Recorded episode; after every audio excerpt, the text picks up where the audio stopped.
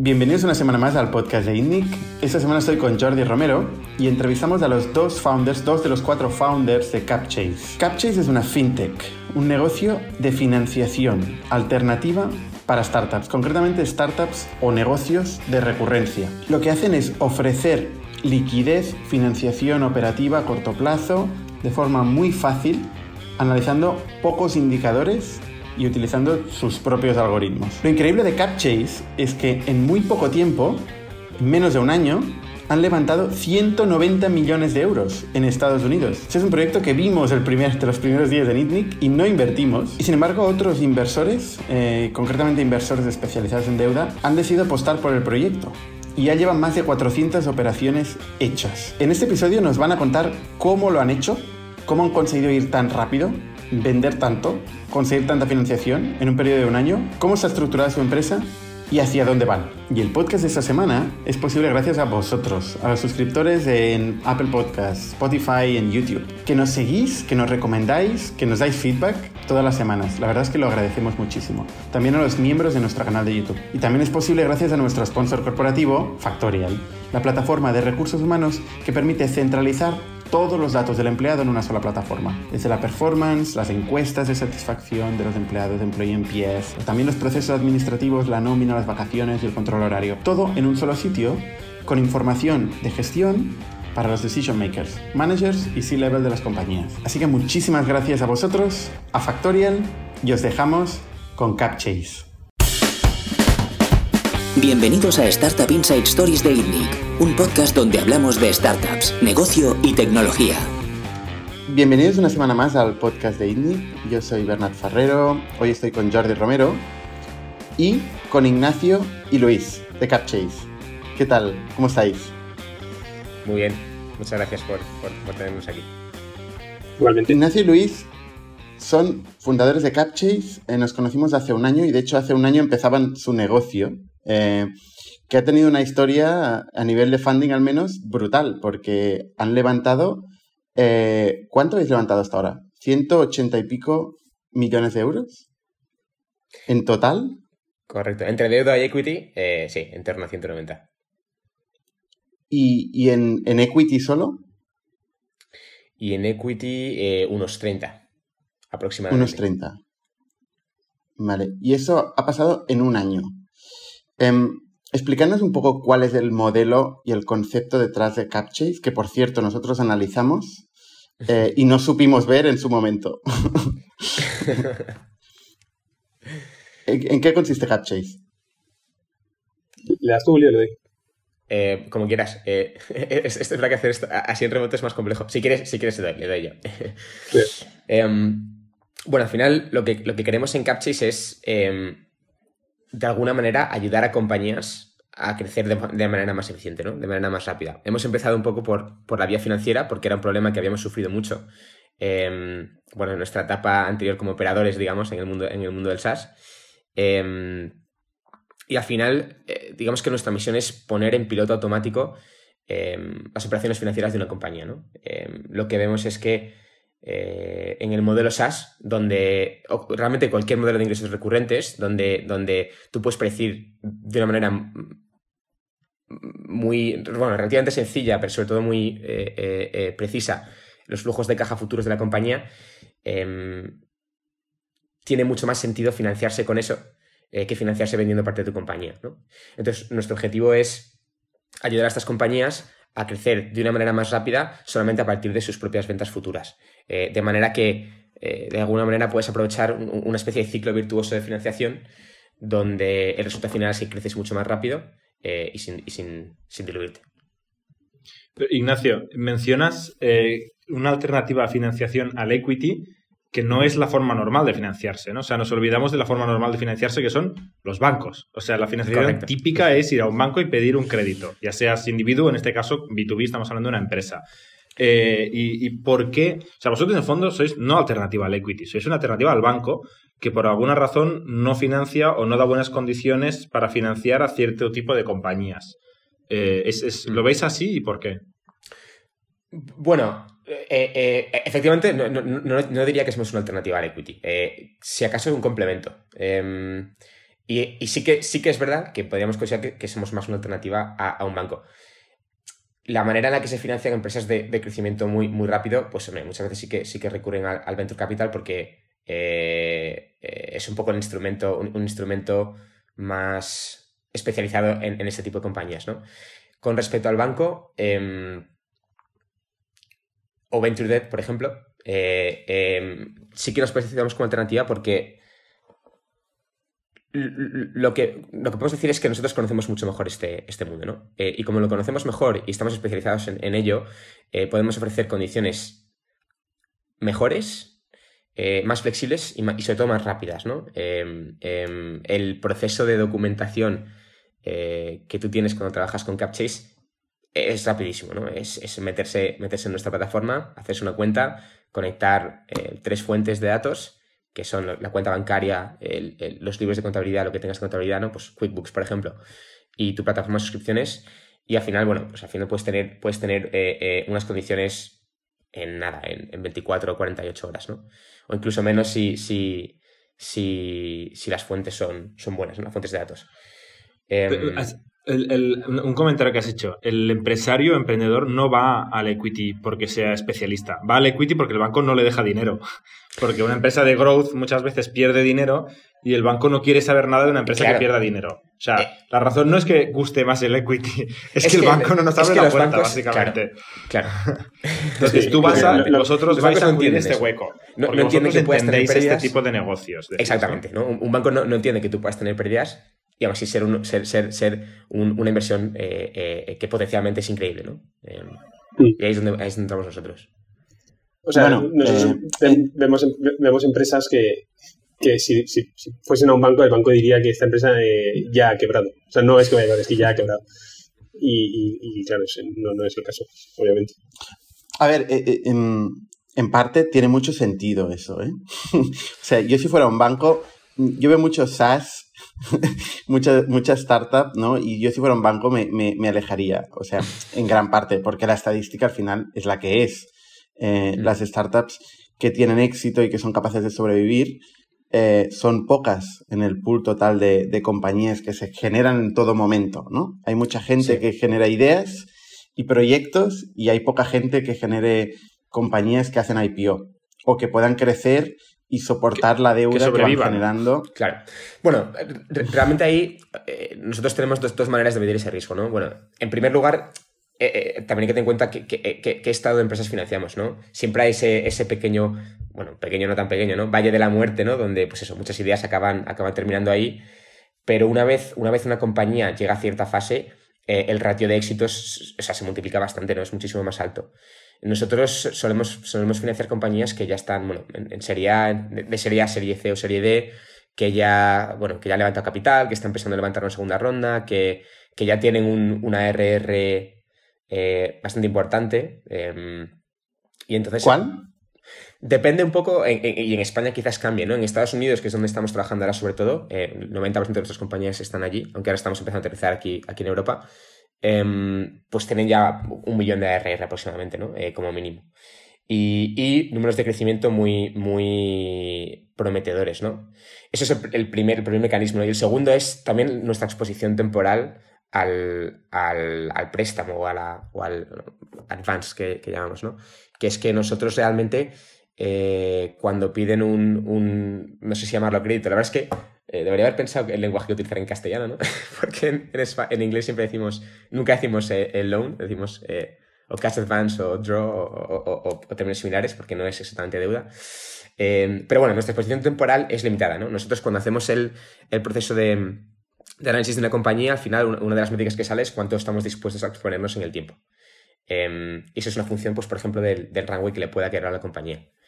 Y, y de esa manera, bueno, también mitigas bastante el riesgo. Eh, a ti no es que no te importe, porque evidentemente nos importa y queremos que las compañías con las que trabajamos pues crezcan y vayan más rápido y, lleguen a ese IPO ¿no? en algún día. Algún día.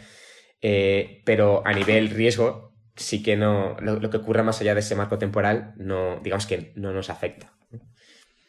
¿Qué, ¿Qué, pinta tienen vuestros contratos? ¿no? Porque, a ver, vosotros si dais un préstamo y mañana se consume todo, eh, o desaparece el dinero, o sea, ¿qué, qué ¿Y qué seniority tiene la deuda versus la otra deuda que hay en la compañía?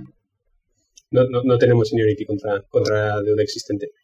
Eh, es, es, algo que, que lo, hacemos adrede porque no queremos tener conflictos con eh, las empresas que ya han prestado previamente, porque a, veces lo que van a hacer es bloquearte.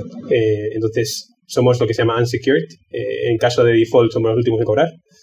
Pero por eso es tan importante tener, tener control en tiempo real, lo que decía Willy. cuando les doy dinero, en función de lo que va a pasar con esa empresa en los siguientes 12 meses. O sea, si tú sabes que esa empresa no va a entrar en default en los siguientes 12 meses, algo que pase una hecatombe, no te tiene que preocupar lo de que sean secured. Eh, en cambio, a ellos les da muchísima flexibilidad y no tienes conflictos con, con prestamistas eh, existentes. Eh, entonces, sí. ¿Tienen prestamistas existentes? O sea, cuando vais a una, a una compañía que busca financiación, ¿ya tiene deuda? Sí. muchas veces también pueden, tener deuda, depende si un convertible note lo, lo consideras deuda o no, que eso en ese caso siempre, casi siempre, pero luego también pueden tener deuda de, empresas como, pues no sé, de Silicon Valley Bank en Estados Unidos, es muy, es muy típico. Eh, claro, o sea, son, son near equity, son deudas, pero que son más parecidas a la equity, al capital, que, que, a la deuda en sí, ¿no? O bien porque son convertibles, o bien porque tienen kickers em, que pueden convertir parte Sí, o sea, en, general eso es el venture debt, pero también tienes otros tipos de deuda, de, deuda de tarjeta de crédito, o sea, hay, hay distintas partidas de deuda que puede tener una empresa. Eh, y hemos visto de todo tipo. Eh, el, el caso es que precisamente porque a nosotros no, no entramos en conflicto, nos realmente nos da un poco igual lo que tengan detrás, siempre y cuando no, no tengan un nivel de, eh, de, endeudamiento altísimo, en cuyo caso, pues eso sí que lo miramos. Pero en cuanto a la seniority de la deuda, somos un poco agnósticos eso. O sea, vosotros analizáis el balance de la compañía. También, sí. y veis qué capacidad tiene de, de repago, qué deuda existente tiene. Eh, sí, hay, hay, hay, tres, hay tres puntos de datos, eh, puntos de datos, así como bloques, que miramos. Uno es el, banco, que al final es, es como la, verdad última de todo, lo que entra y lo que sale de la caja. Eh, la cuenta de balance, y luego casi siempre tienen un, sistema de suscripciones, pues Stripe o Recurly o lo que sea lo que, lo que utilicen internamente, o un CRM con todas las suscripciones, que eso también lo utilizamos para ver las métricas particulares de, una empresa recurrente, ¿no? que es el ARR, el churn, ese tipo de métricas que también miden, que también miden parte del negocio. Entonces, con, esas tres patas eh, tenemos una imagen bastante completa de, de cómo funciona la empresa y sobre todo podemos predecir, oye, cómo se va a desarrollar eh, esta empresa futuro por, uno, el crecimiento que tenía pasado, lo eficiente que ha sido creciendo, eh, la caja que tenga, eh, la, necesidad de capital, o sea, cómo, de necesario es el capital para ello. Porque si es una empresa que le queda un mes de rango y tiene malos números, básicamente lo que está pidiendo es sobrevivir dos meses más. Entonces, eso es un mal caso, pero en general no es lo que vemos. Vemos empresas que están creciendo muy rápido, que son eficientes con el capital y por eso no ponemos covenants a, dónde gastan el dinero, ¿no? porque asumimos que su eficiencia en el pasado es un, es un garante de que lo van a utilizar bien en el futuro. Igual nosotros por estar demasiado cerca al SaaS veíamos los mil riesgos que puede tener eso, ¿no? o sea, desde luego el, riesgo margen bruto en el SaaS no está, porque los márgenes son altos y tal, ¿vale? En principio la recurrencia está más o menos garantizada, aunque de golpe pues puedes sacar una feature que, o un back de la hostia y encontrarte con un churn que no habías esperado. Y eso eh, también hay que tenerlo en cuenta. Pero sobre, sobre todo donde se vuelven locos los SaaS es en, la, en el go-to-market, ¿no? Precisamente como el margen es alto y tal, pues te pueden meter una campaña de Facebook súper agresiva porque tienen que conseguir X métrica o X número y se comen la caja. Y la expectativa que tenían, pues no se ha cumplido. ¿Esto cómo lo gestionáis? Bueno, eso es... Bueno, no sé si quieres decir algo, no, no, no, adelante. Em, lo, que vamos, lo que, lo que nosotros vemos es que en general cuando financiamos es eso lo que decía, ¿no? La, la, eficiencia. Eh, tenemos un cliente, no sé si lo podemos decir o no, pero, pero que en cuanto nosotros sabíamos que el dinero que nosotros íbamos a prestar lo iba a invertir precisamente en ese tipo de, pues eso, LinkedIn, no sé, LinkedIn, pero Google Ads, Facebook Ads, y ves que inmediatamente después de invertir, en un ciclo de 30 días, los ingresos crecen muy rápido. Entonces, o no, ¿eh? A veces no, ¿eh? Claro, pero nosotros nos fijamos, nos fijamos a pasado para ver si más o menos lo ha gestionado bien en, el pasado. Entonces, eh, claro, eso, también lo que, lo que te da es nosotros al final estamos conectados en tiempo real. Si, si vemos que eso no funciona como esperábamos, siempre, siempre se puede eh, limitar eh, a futuro con esa empresa. Oye, el, uso que has hecho de, del dinero que te hemos prestado no ha hecho que la empresa crezca lo suficiente como para justificar eh, que vaya creciendo ese, ese préstamo. Entonces, tienes, que tienes que ir ajustando con cada, con cada cliente, viendo su performance y ver si tiene sentido o si están utilizando bien el dinero que estás prestando. Eh, y al final lo que miramos son los, números a alto nivel, el, el, revenue, eh, el, gross margin y todos esos números que al final, que al final eh, dan una muy buena imagen de, la, de la empresa como tal. Mientras dices esto, Luis, estoy pensando, si vosotros que estáis detrás de unas integraciones ¿no? y detrás de unos sistemas y hay una lógica automática, sabéis lo bien que está yendo una inversión en go-to-market para en tiempo real poder prever cómo va la compañía y tal. Y yo estoy pensando, nosotros que estamos en primera línea con 15.000 Exceles, dashboards, herramientas, expertos, a veces nos cuesta un montón saber cómo de bien está yendo una inversión en concreto Digo, ¿cómo lo hacen? O sea, quizá la magia que habéis hecho no es lo de los préstamos, sino es poder entender cómo está yendo el negocio, porque realmente esta parte no es nada trivial. Saber cómo va una inversión, sobre todo cuando estás haciendo cosas nuevas cada día, cuando eres una empresa de crecimiento, estás haciendo cosas nuevas cada día. Para nosotros puede ser un nuevo país, un nuevo segmento de mercado, una nueva, eh, un nuevo canal de captación. Todo es incertidumbre, todo es nuevo y no sabemos ni, cómo ver cómo está yendo. Eventualmente sí, pero es mucho trabajo, ¿no? y estamos en primera línea y no es una API es, es, mirar ahí y preguntarle a la persona, oye, eh, hoy eh, ha petado, no ha petado, han venido mil clientes, han venido dos, ¿no? ¿Cómo hacéis para tener tanta información eh, solo con cuatro APIs? Bueno, yo, creo que la clave en la escalabilidad, y es verdad que no es absolutamente, absolutamente automático a día de hoy, es la capacidad de enfocar el esfuerzo humano en aquello que merece la pena. Eh, por ejemplo, si piensas en estas cuatro APIs que, o tres APIs que, utilizamos para ver los datos en tiempo real, siempre y cuando las cosas vayan bien, bueno, son la, eh, plataforma contable, eh, el banco, para, la plataforma contable utilizamos un servicio que se llama Codat, para banking, el típico PLED, el, que es el, más grande del mundo, y luego las, integraciones con Stripe y demás las hacemos nosotros, nosotros mismos. Entonces, con esa información al final tienes una muy buena idea. Eh, cuando la empresa va muy bien, muy bien, y los números te lo dicen, porque lo ves directamente, eh, no hace falta que la gente se enfoque mucho en ello, ¿no? Porque si las cosas van bien, no preguntas. Eh, el, tema es cuando las cosas van mal, y hay distintos niveles de ir mal. Entonces, cuando las cosas van mal es cuando empieza a haber, tienes que empezar a redirigir el foco humano en, ese tipo de cosas. Ahí es cuando, cuando, cuando saltan alertas, hablas con ellos, eh, intentas entender el problema un poco más desde un punto de vista eh, cualitativo, pero, pero si las cosas van bien o no hay alertas, eh, todo eso es escalable. El, el, ofrecer financiación siempre genera cierto sesgo de, de antiselección, porque la gente que te viene a buscar es la gente que necesita pasta. La gente que necesita pasta a veces es la gente que no la genera por otros medios. Em, ¿no? Y entonces, ¿Tenéis algún requisito mínimo? Porque habráis de ir bien o mal, ¿no? Pero em, ¿cuál es el requisito mínimo? ¿Tienen que tener una caja mínima las empresas? ¿Tienen que tener un crecimiento en month over month mínimo? Em, ¿Nos podéis dar un poco ¿Cuál es el credit scoring? El credit scoring que hacéis, sí. Hombre, eso, es difícil eh, decir un número en particular porque hay, eh, hay varias cosas que influyen, entonces si una empresa es muy buena en una cosa, se puede permitir, entre comillas, ser mala en otra. Pero en general eh, intentamos trabajar con empresas que tengan pues eso, más de tres meses de runway, eh, que obviamente que estén empresas que están creciendo revenues, que tengan un margen bruto considerable, porque si no, no sería una empresa probablemente de ingresos recurrentes. Eh, son, son, cosas muy básicas, ¿no? El, el, Rule of 40, eh, aunque no lo aplicamos como tal, porque hay empresas, o sea, es muy volátil, pero, pero ese concepto de una empresa que esté creciendo, que tenga márgenes brutos, que tenga un modelo de negocio de ingresos recurrentes, ese es uno de los pero mayores números, factores que miramos. ¿Creciendo, creciendo cuánto? ¿Y, y márgenes al menos que esté, que esté creciendo al menos el 20% año a año, como, o sea, es una, una, algo sano, ¿no? Eh, de ahí para adelante, ¿no? O sea, eso es como lo, mínimo a, lo que miramos. Pero em, luego eh, que el margen bruto pues sea de 50% para arriba, porque hay algunas empresas que son un poco más transaccionales, en cuyo, caso el, margen bruto es menor, eh, y las empresas SaaS en general, una empresa SaaS buena tiene un margen bruto del 80%. Eh, pero bueno, si hay, hay, veces que el margen bruto es un poco menor por, por el tipo de negocio que es, pero bueno, eso es justificable. Entonces, también dependiendo del modelo de negocio, eh, esos, esos, esos, parámetros se van ajustando. No es lo mismo B2B que B2C.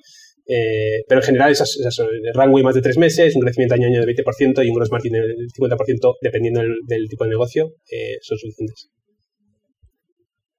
También es cierto que, que esa tesis inicial también la tuvimos nosotros. Em, Evidentemente también hay un sesgo negativo de un montón, bueno, de hecho de los, primeros clientes que tuvimos, eh, eh, eh compañías que, que, es que estaban a punto de, de, de, quebrar, ¿no? Em, pero es que eso se ve muy rápido, eso se ve enseguida. Cuando tú ves la, cuando tú ves la caja, eh, se ve enseguida, ¿no? La cara del founder. Y la... también, también, también. Eh, cuando se mete, cuando viene el CEO y te escribe muchos, muchos, muchos emails seguidos que necesitan ya, ya, ya, ya, también es una señal, ¿no? Eso lo gestionan muy bien, muy bien los de, los de ventas. Em, pero, pero también es verdad que luego nos sorprendimos de que, de que llegasen compañías mucho más grandes, pues igual con 100 millones de ARR, que acaban de levantar una ronda de 10 millones, que acaban de sufrir un poco el, ese dolor de diluirse, de diluirse tanto y que están eh, mirando hacia adelante a ver qué pueden hacer para, bueno, para sufrir menos en la siguiente, en la siguiente ronda, ¿no? Em, lo cual, Pero claro, justamente este caso, este caso también, yo, yo, lo estaba pensando y digo, ¿En qué, te, ¿En qué te ayuda una financiación tan a corto plazo? ¿no? Porque si, te ya, si ya te has capitalizado em, y realmente eh, estás invirtiendo en producto, en tecnología y, en go-to-market, ¿qué, qué, haces con este extra adicional? O sea, tienes 10 millones de euros en el banco. Eh, ¿Cuánto podéis llegar a prestar vosotros? Pues en este caso. ¿Cuánto podéis llegar a prestar? podemos llegar a prestar millones. Eh, es que varía mucho según, evidentemente, eh, eh, el caso. Pero, mm, pero bueno, al final, al, final hemos, hemos puesto ya en, manos de founders muchos millones de dólares, ¿no? claro, y eso es lo que me interesa entender, ¿eh? O sea, esta, esta casuística, o sea, muchas veces la, donde tiene, cuando tienes más acceso a financiación es cuando tienes menos necesidad de financiación, ¿no? Es como el paraguas cuando hace sol y cuando llueve nadie te da un paraguas.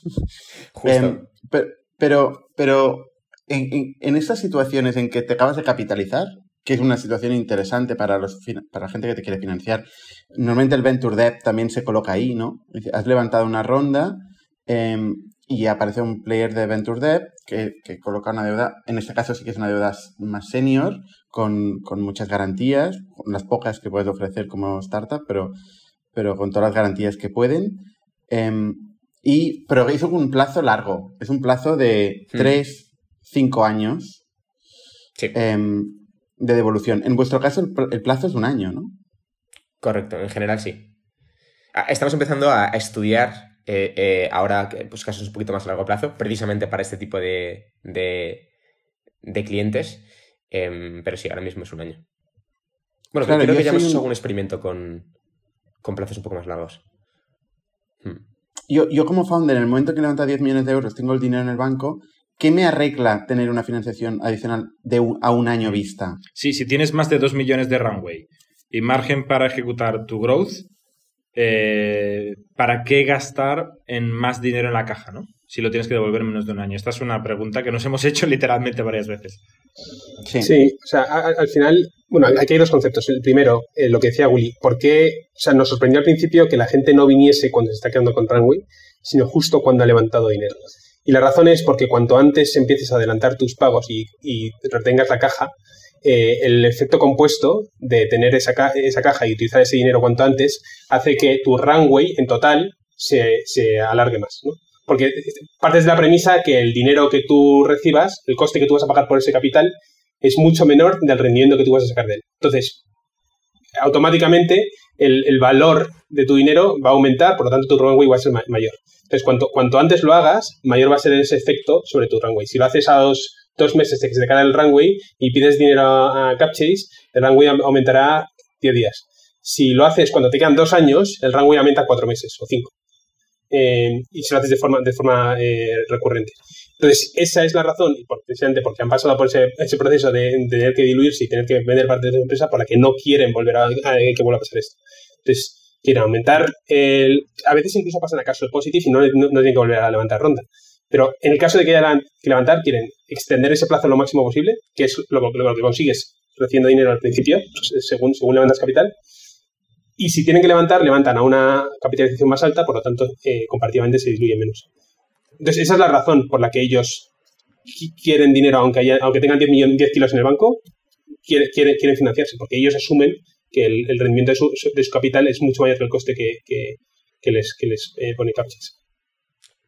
Al final es como, si, si, si, tú, si tú acabas de ronda y asumes que tu curva de crecimiento va a ser pues, exponencial, todo lo, todo lo que puedas hacer para mover esa curva exponencial hacia la izquierda o incrementar el coeficiente exponencial eh, va a hacer que cuando llegues al ciclo, pues fíjate, a, los 12 meses y, tengas que levantar ronda, estés muy por encima de, lo, que, de, lo, que, tendrías si no, si no lo hicieras, ¿no? Em, y eso es un poco ese, volante de inercia, ese, efecto flywheel que, que buscan estas compañías. Esto todo asume una variable, ¿no? Asume que con mil euros más, diez mil o un millón de euros más, vas a saber qué hacer con ellos hoy para crecer más rápido. Si eso es cierto, es obvio el valor que, da un cap o tener más caja. Si eso, por lo que sea, no es cierto, mm, es, lo contrario, ¿no? Entonces hay una línea de, grises de dónde, dónde, estás en esta, en esta certidumbre, ¿no? De, saber cómo invertir hoy este millón, mm. euros, este millón de euros extra. A la práctica lo, lo, que pasa con eso es que haces más fuerza bruta, ¿no? Con más capital. Que puede ser que descubras nuevas palancas o puede ser que no.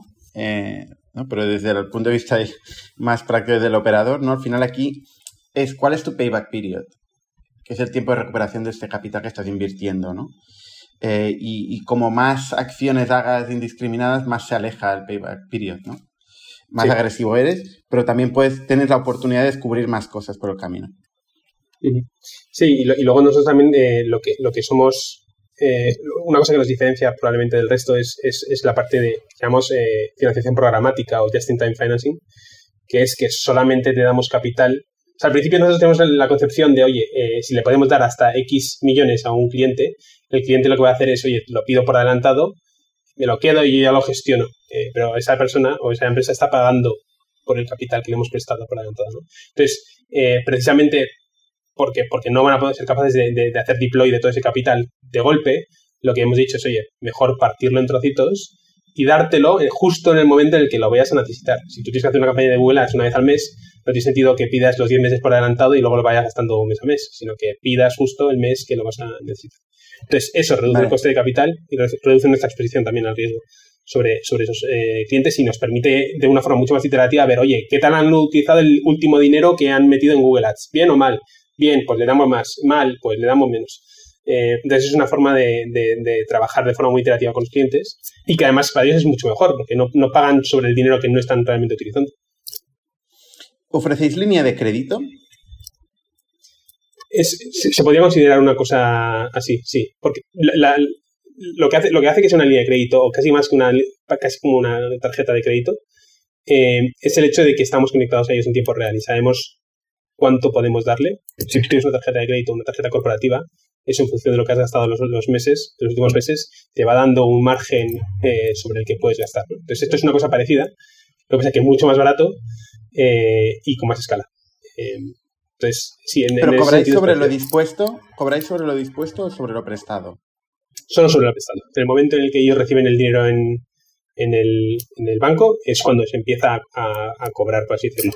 ellos tienen una capacidad que digamos que es de un millón de dólares. Si no sacan dinero de ese millón de dólares, nos pagan cero eh, sobre eso. 0,0. ¿Y el tipo? No, no, hay, no hay fees ni comisiones, o sea, absolutamente cero. Absolutamente nada. No hay, no hay nada opaco en ese sentido. Vale. Y dispara, creo que ibas a preguntar el tipo de interés. Iba a preguntar el tipo de interés medio que estáis prestando. Sí, Em, pues creo que lo, he visto esta mañana, además. Eh, creo que está en el alrededor del 8%, eh, el, ponderado. Hay empresas que, obviamente, porque es el ponderado, eh, les, tenemos que cobrar más porque, pues eso, tienen, más riesgos, son empresas más pequeñas, em, van a hacer probablemente mejor uso de capital. No, no mejor uso, pero van a sacar más rendimiento al capital, por lo tanto están dispuestos a pagar más. luego empresas que son una empresa de serie C o serie D, eh, que les prestas muchísimo más dinero, que ya a volumen tiene sentido que les cobres menos, y dos, que son mucho más seguras. Entonces, el coste de capital eh, baja. Incluso a veces el coste de capital nuestro es mayor que otras alternativas que tienen, pero nos prefieren por velocidad, por disponibilidad, porque saben que no solamente es ahora, sino dentro de tres meses, si necesitan más, les vamos a volver a dar. Eh, entonces es, un, es, un, es, es, algo que, que, prefieren incluso siendo grandes, eh, grandes.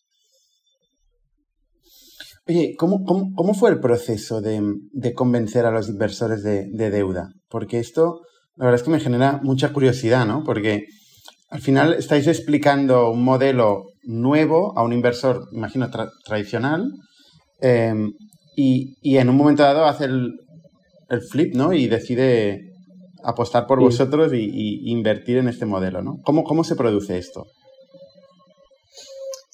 Bueno, em, yo diría lo primero que la concepción que hay en Europa y en Estados Unidos es completamente distinta. Eh, si hubiésemos intentado esto en Europa, probablemente hubiésemos fracasado. En Estados Unidos por el inversor que es público, eh, con el que trabajamos, que es IAT, eh, ya ha visto esto. O sea, es que financia empresas que, que, son parecidas a nosotros. Entonces, no es que esto sea una cosa completamente, o sea, sí novedosa en el sentido del producto en, sí, pero hay proyectos que han financiado que son igual o más arriesgados, porque eran igual de novedosos en su momento. Entonces, eh, sí, es, o sea, aún, así es bastante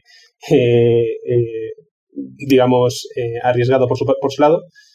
Eh, y, yo siempre digo que, que, el, que, el, mérito eh, no ha sido levantar el equity, el mérito ha sido levantar la deuda, porque la deuda esperan que te la, se la devuelvas y el, el, equity es una apuesta, ¿no? Entonces puedes perder o no perder. Y eso lo conseguimos a los... Lo mismo os pasa a vosotros desde el otro lado en vuestro negocio, ¿no? sí, justo. Entonces sí, pues tienen que estar muy seguros, pero, pero sí, confiaron en el equipo, era un equipo relativamente sólido, aunque éramos pocos, pero muy sólido cuando nos lo prestaron, eh, tenía todo el sentido del mundo la idea y, apostaron. Luego, obviamente, siempre tienes reglas de juego ¿no? con, estos, con estos financiadores. ¿Cómo funciona un fondo de deuda? Porque es algo que la gente no conoce mucho, ¿no? Eh, se conoce mucho el venture capital y, bueno, y, el private equity, pero los fondos de deuda, ¿qué, cómo funcionan? ¿Cómo, ¿Cómo vas a ellos y qué tipo de acuerdo puedes llegar con ellos?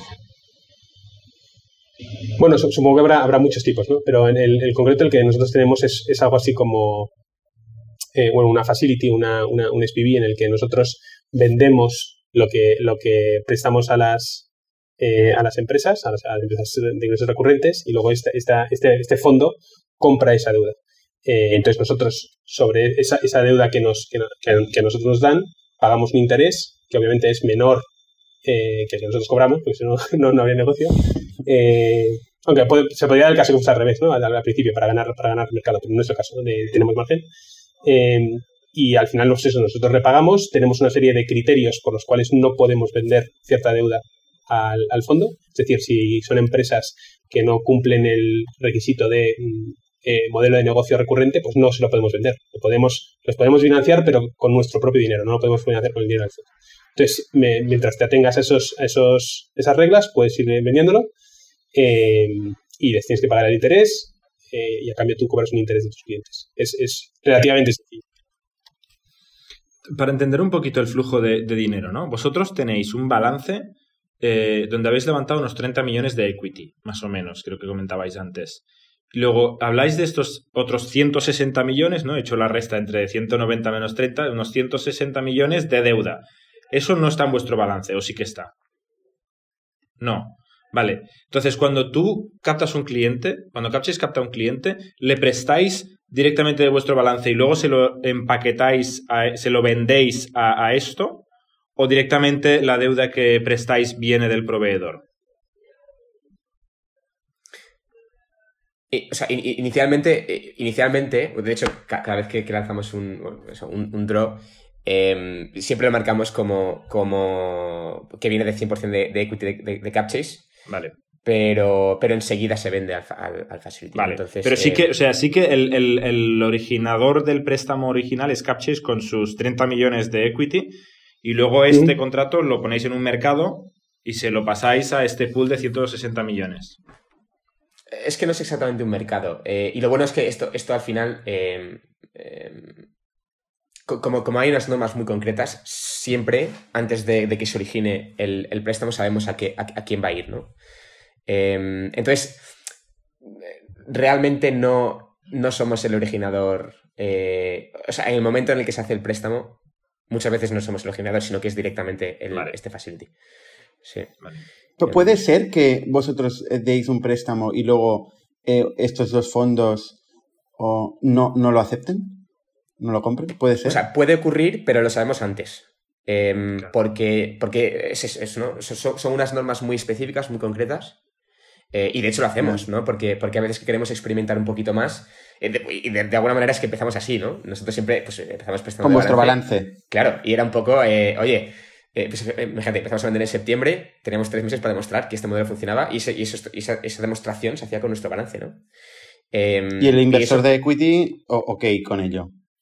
Claro, bueno, era un poco la apuesta que hacía. Em, eh, entonces, eso lo seguimos haciendo con otros productos financieros, ¿no? si queremos hacer un poco cosas un poco más experimentales, que, pero en las que confiamos que, que van a funcionar, bueno, pues lo hacemos de nuestro, de nuestro balance y luego ya eh, tenemos el, rol de convencer a, bueno, hay 80 o, al que toque de que, de que tiene sentido, ¿no? Y que, y que, y que nos lo incluyan en esas normas. QED, eh, ¿no? Y, y, 80 son los que han prestado 160 millones. No, sí, sí. O sea, QED es, es, el, es el fondo de, equity. El nuevo fondo de equity que ha entrado. Em, es un VC ah, vale. muy especializado en eh, fintech. y muy especializado en Crunchbase en Crunchbase tenéis que QD eh, ha prestado 103 millones de euros. Bueno, pero imagino que es, el blender es, sí, sí. Es el robot de Crunchbase que ha hecho la división a saco de la ronda. Exactamente, exactamente. Eh, la verdad es que funciona, el, algoritmo de Crunchbase. Eh, nuestro, es que nuestro caso es especial. En nuestro caso es verdad que es especial porque al final somos una fintech de lending y entonces es un poco, es un poco diferente, ¿no? Em, y una, pregunta. Em, ponen en una nota de prensa que habéis comprometido 390 millones de, deuda o de advance a vuestros clientes. Ese número, eh, ¿cómo sale? ¿no? Si tenéis 30 millones en el balance y 160 de pool de deuda, ¿de dónde salen los 390? ¿Están ya repagados? Pero no creo porque solo tenéis un año de vida, ¿no? O sea, no me salen las dimensiones. Claro, todavía no están repagados. O sea, una, cosa, una cosa es lo que, se, lo que hablábamos, ¿no? lo que tú, te comprometes. Eh, bueno, luego tampoco hemos hablado de que, de que balance no significa solamente equity, también puede haber deuda corporativa. Eh, o sea que en realidad tenemos más. Pero em, el, hecho de que, de que tú te comprometas significa que ellos es el máximo potencial es el máximo potencial que habéis dicho ok si me lo pides. Ahora como todos lo piden al momento tenemos un problema. Bueno sería un buen problema tener pero sí. Sí vale vale. sí, a medias. Digamos, digamos que tenemos más capital si hace falta. Sí. Vale y cuánto habéis prestado de verdad Es que no sé si puedo pues decir la verdad. sí, yo tampoco. digamos, digamos que más de 50 millones y menos de, menos de 200. pero, pero bueno, sí, está, está, estamos, eh, digamos, en el, el top 1 de este tipo de, de, este tipo de préstamos eh, mundial. Hmm. Es que realmente es un mundo opaco el mundo financiero, ¿eh? Es un mundo Así como el mundo software y tal es totalmente abierto, todo el mundo cuenta todo el mundo financiero es, vamos, no se sabe nada. Es correcto, y, de hecho un poco, bueno, también juegas, juegas un poco con el hype, ¿no? Eh, em, em, eh, al final, al final, y ser totalmente transparentes, al final, al final es un em, es un negocio de, muchos números y de grandes números y de avanzar muy rápido. Porque se, bueno, es un espacio que se está abriendo ahora y que está creciendo muchísimo. Y entonces tienes que jugar también un poco con eso. No, sé si en, un año habéis tenido casos de default o de, de morosidad. De, momento tenemos un 0%, ¿no? El, default rate. Em, esperemos que siga así. También es verdad que tenemos que aprender, también es que tenemos que aprender un poco eh, qué es lo que hace, ¿no? Qué es lo que hace que una campaña sea default. Hay, maneras un poco más, más seguras de, hacer esta, este experimento, ¿no? Hay que aprender barato, ¿eh? Exacto, exacto.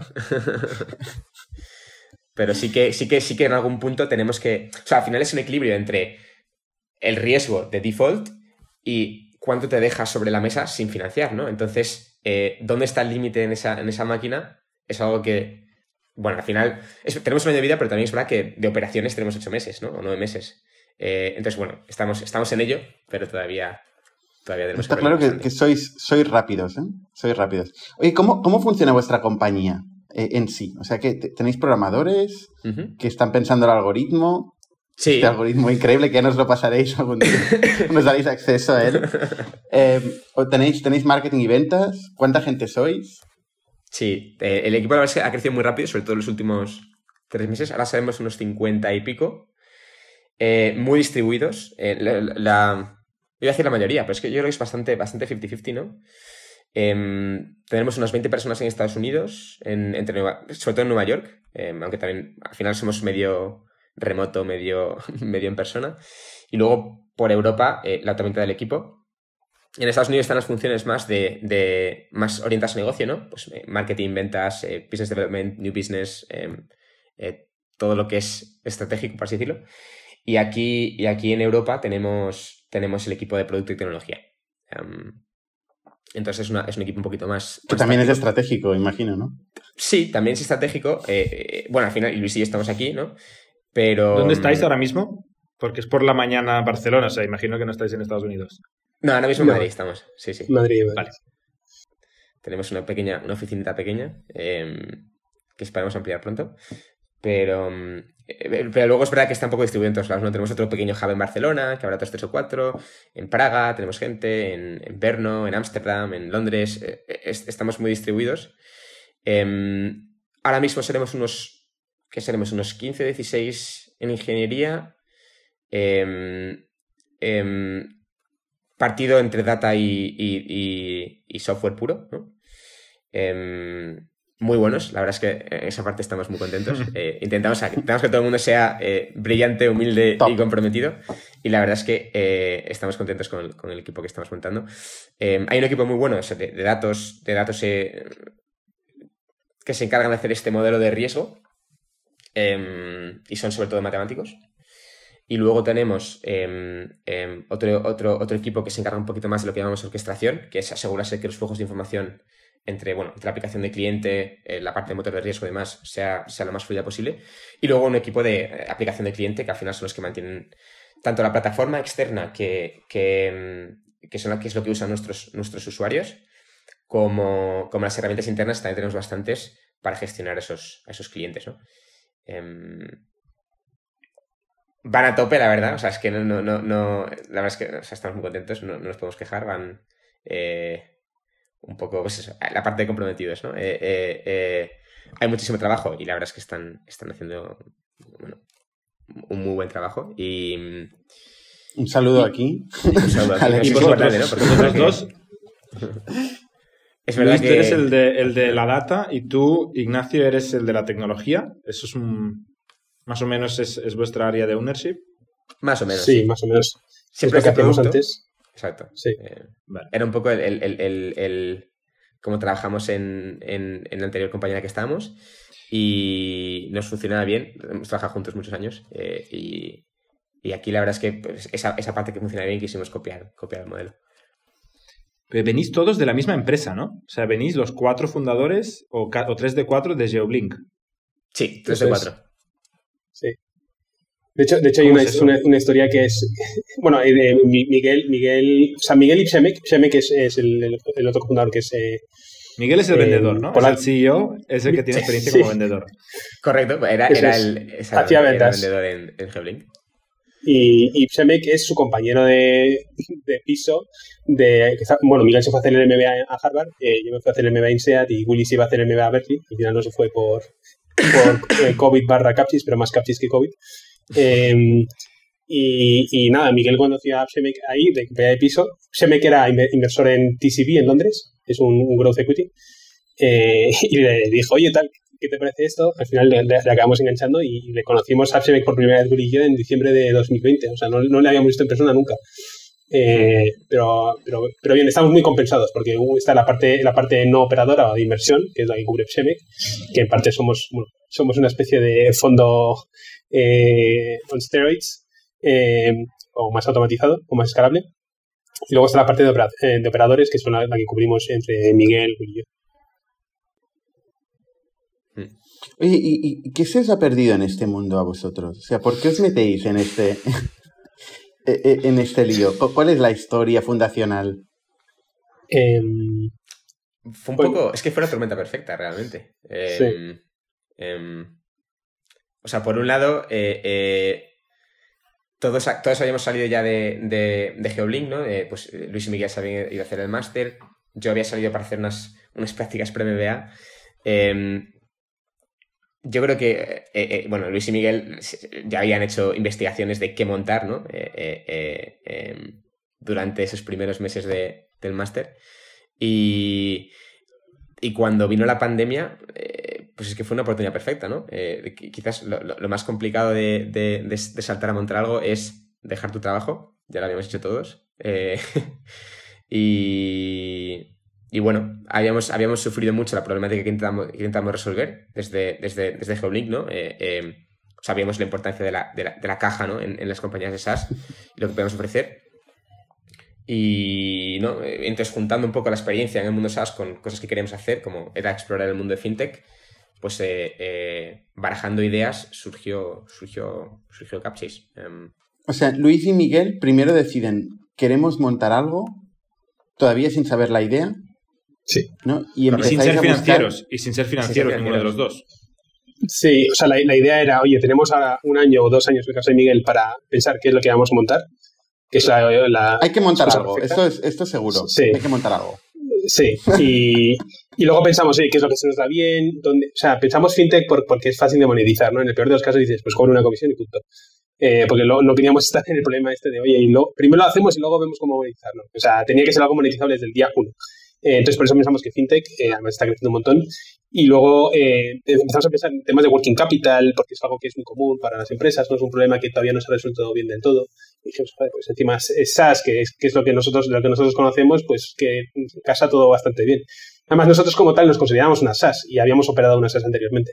Entonces, em, no sé, como que todo encajó muy bien. Y luego con el COVID, eh, lo de ir a clase pasó a ser eh, prioridad secundaria y empezamos a dedicar muchísimo más tiempo a esto. Y ya cuando vimos en mayo que esto tiraba, mayo-junio, eh, bueno, Miguel tuvo que dejar el, el, MBA en Harvard, que es uno de los mayores predictors de, de, de, empresas buenas. El, hecho de que alguien deje el MBA a medio hacer es que tiene que estar muy seguro de lo que hace. Eh, Esto está en el deck, de, la, ronda que acabáis de hacer. sí. eh, y, Tiene que haber algún crawler o algo que, que, detecte eso, ¿no? Dropout de, de MBA. Sí, sí. Sube 10 millones la valoración como mínimo. sí, también es verdad que, que eso ayuda mucho, ¿no? Tener.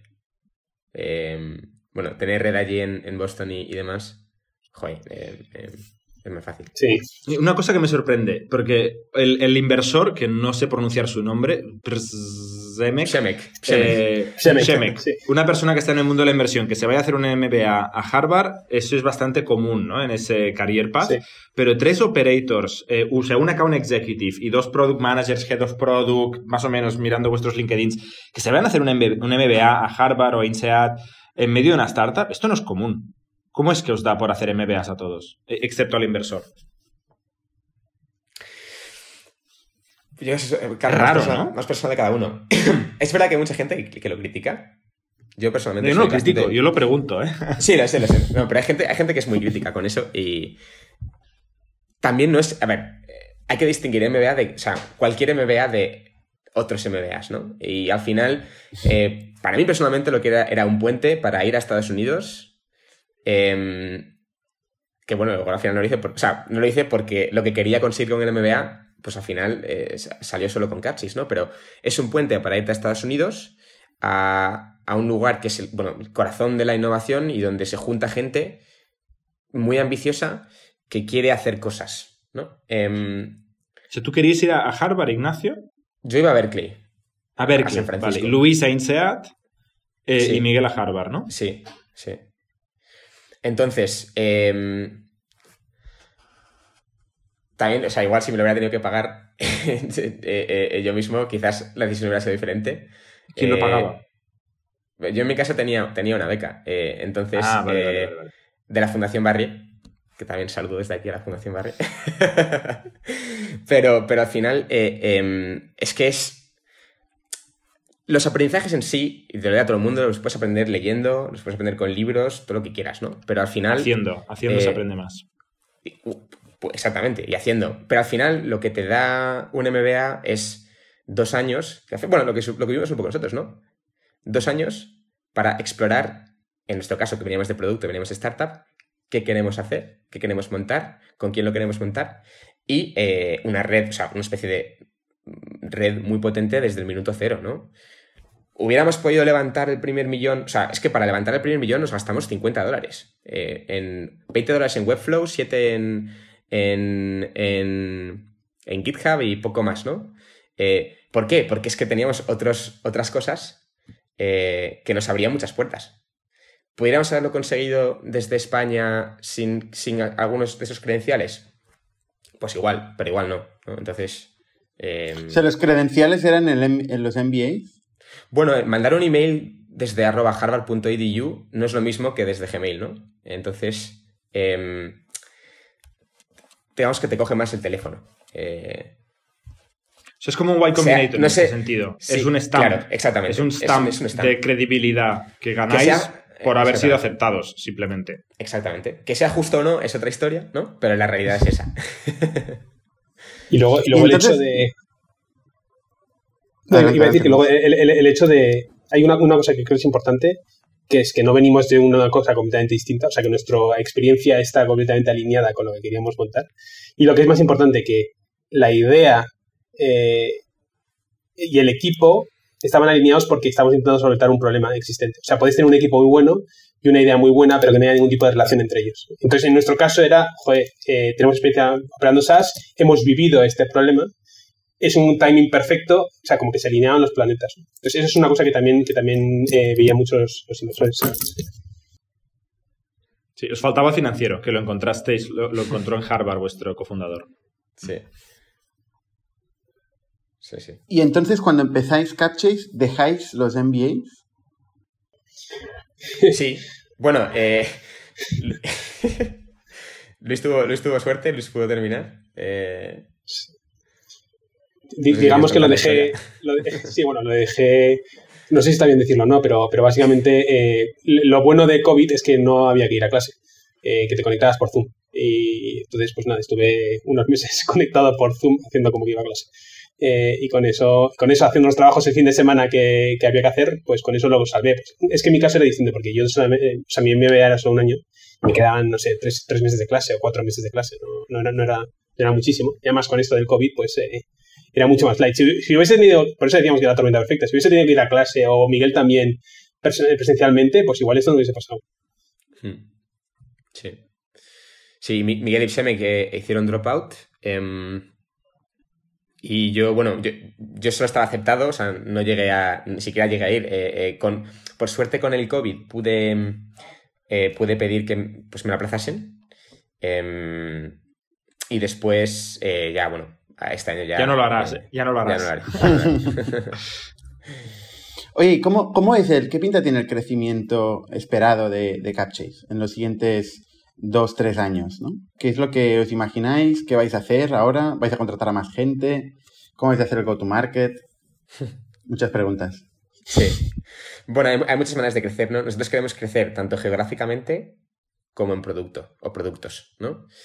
Em, eso a nivel, digamos, go-to-market. A nivel compañía, nosotros estamos contratando mucho. Em, eh, además en todo tipo de, roles. Ahora específica, en ingeniería siempre, eh, en ingeniería siempre estamos buscando, porque es, es francamente complicado eh, contratar en, ingeniería. Y, en producto también. Entonces esos son los roles que estamos intentando crecer ahora mismo. la idea es ser, ahora somos unos 16 ingenieros, como decía antes, ¿no? La idea es ser 30 para el final de año, más o menos duplicar el equipo. y también, bueno, meter un par de personas de producto que nos puedan ayudar bueno, pues un poco a, hacer delivery de las, de las, ideas que tenemos en mente con, estos, con, este, con este equipo de ingeniería. Y mm, eso es un poco a nivel, a nivel, a nivel compañía, ¿no? Em, a nivel compañía en Europa. En Estados Unidos em, los planes también son de crecimiento, pero es un crecimiento un poco, un poco diferente. Y, mm, y eso, a nivel, a nivel geográfico y, de, producto, pues la idea es, em, nosotros intentamos, eh, em, em, los productos que lanzamos, intentamos, eh, lo llamamos que sean productos no-brainer, es decir, que eh, intentar que, al menos a nivel, a nivel financiero, pues tenga todo el sentido del mundo, empezar a trabajar con Capchase, ¿no? Es un poco, un poco wedge, ¿no? Para entrar en la compañía, conocernos, empezar a trabajar con ellos y luego pensar con qué otros productos podemos mantener esa relación y seguir ayudando a los founders a, Bueno, al final lo que queremos es que los founders se puedan centrar únicamente en distribución y en construcción de esos, de esos productos, ¿no? Em, entonces, en ese sentido tenemos... Por si alguien no conoce. Eso, cuña, cuña. Sería en catalán falca, estaba ahí atascado. Meter la cuña ahí, ¿no? Y que no se cierre la puerta. Justo. Entonces, a, nivel, a nivel productos, pues tenemos un par. Em, uno que, digamos, está ya en el, en la pista de despegue que lanzaremos en un par de semanas. No sé, no voy a decir nada porque no sé si lo podemos decir o no. Pero vamos, también es un producto financiero orientado a, tener un poco ese, working capital para, crecer. Em, y, otros, otros productos eh, em, que, estamos trabajando sobre ellos en, Q3. Em, y luego geográficamente. Acabamos de, fichar a, a Henrik, que es un, bueno, el General Manager de Europa, para poder entrar bueno, de la manera más, más eficiente posible en los mercados europeos, intentar eh, eh, navegar por el laberinto regulatorio que, tenemos aquí en Europa, que la verdad es que la diferencia con Estados Unidos es bastante interesante. Y, nada, sigue creciendo por ahí también. El, mercado al final es bastante nicho, ¿no? O sea, yo creo que em, es muy específico. El, el, SaaS que está levantando, que ha levantado una ronda, o sea, se, pueden contar las empresas, se puede seguir Crunchbase. O sea, se puede básicamente trabajar con Crunchbase como base de datos única hmm. y, ir tocando a todo el mundo, ¿no? Sí, con, con Crunchbase y con, y con, y con PitchBook. No, no, pero también es verdad que nosotros hemos empezado muy, muy centrados en SaaS, porque es lo que conocemos, pero, pero cada vez más nos movemos hacia cualquier compañía que tenga ingresos recurrentes y que de alguna manera esté tech-enabled, ¿no? Eh, de hecho, ya trabajamos con algunas que, pues, que, no son SaaS específicamente, ¿no? Igual eh, pues tienen, tienen productos que venden em, em, como suscripción, pero no son SaaS. Eh, ya estamos trabajando con compañías así, ¿no?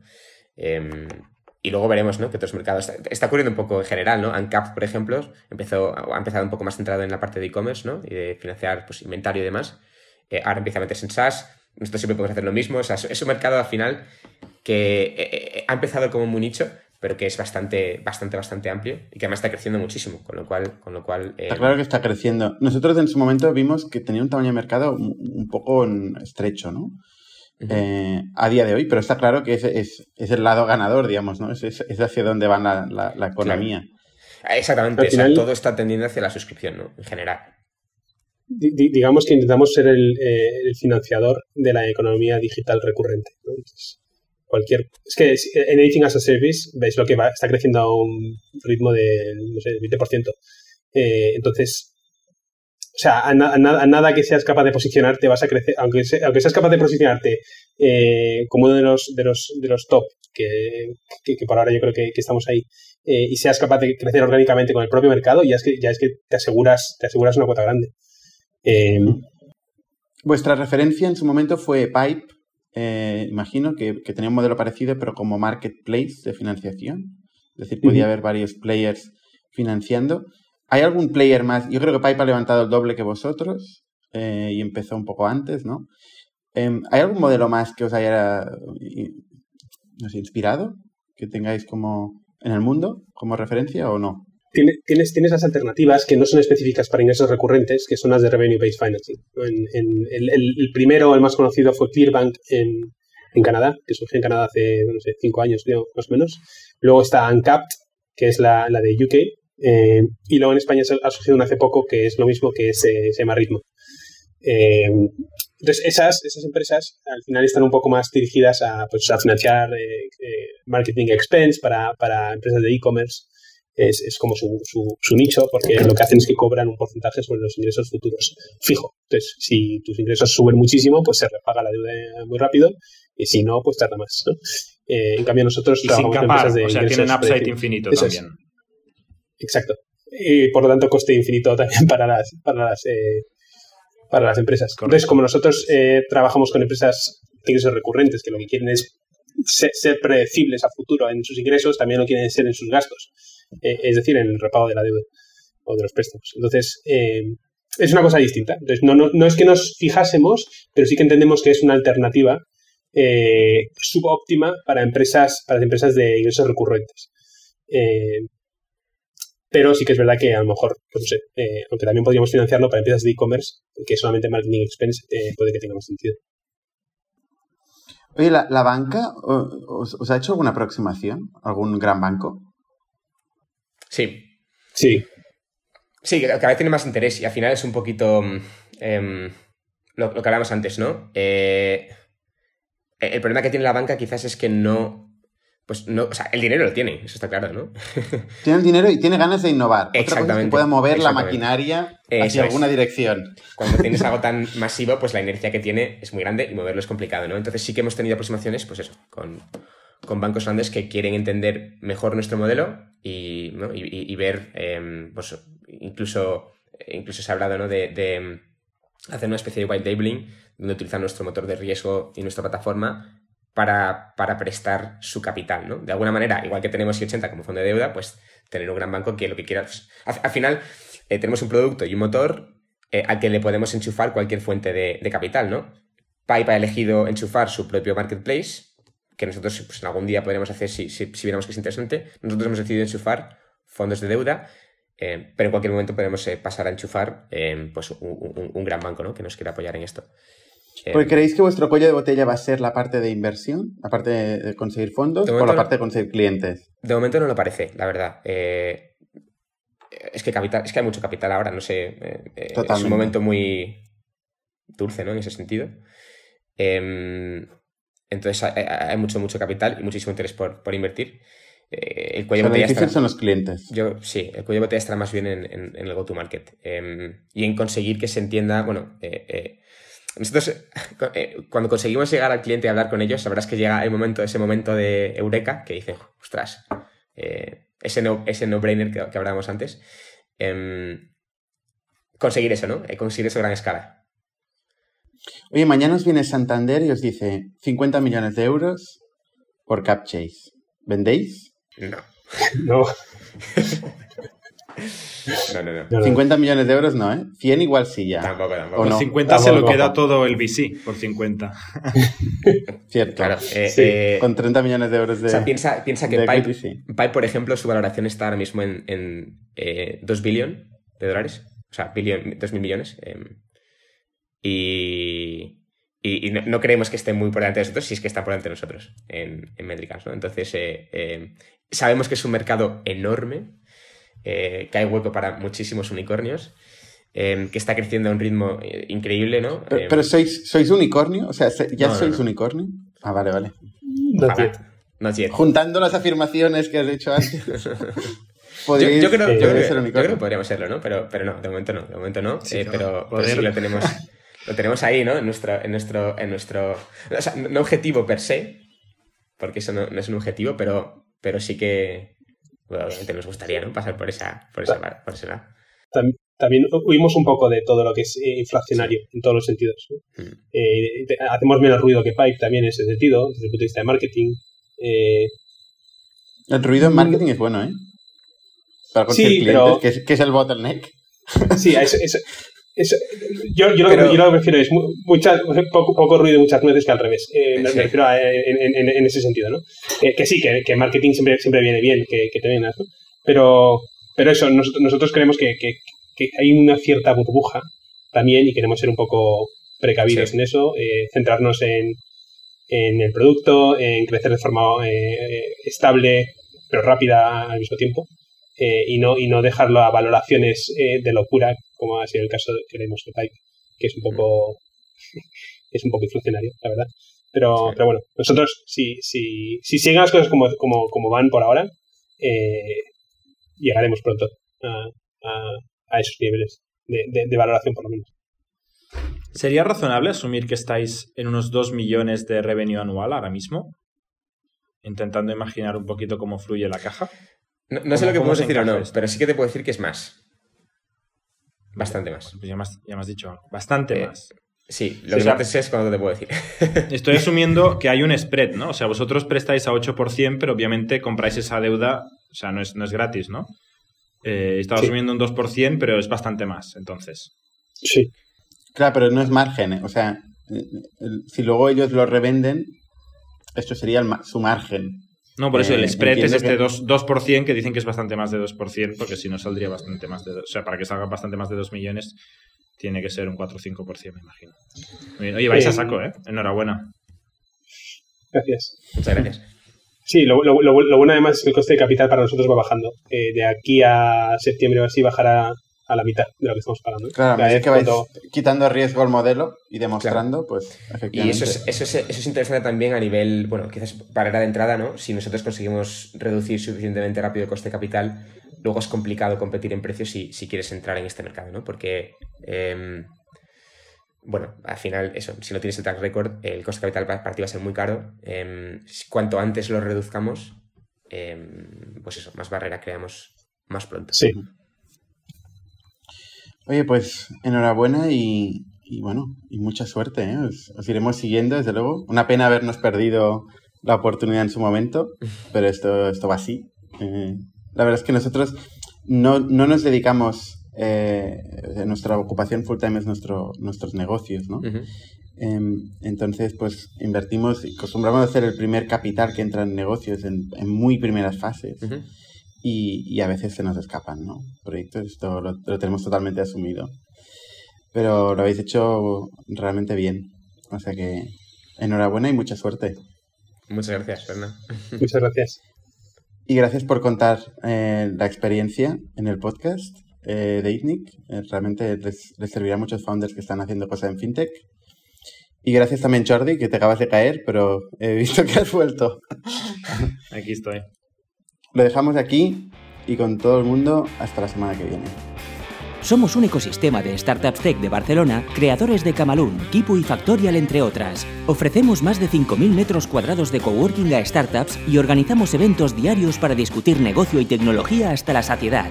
Desde ITNIC Fund invertimos en equipos con capacidad de construir grandes productos y negocios. ¡Te esperamos!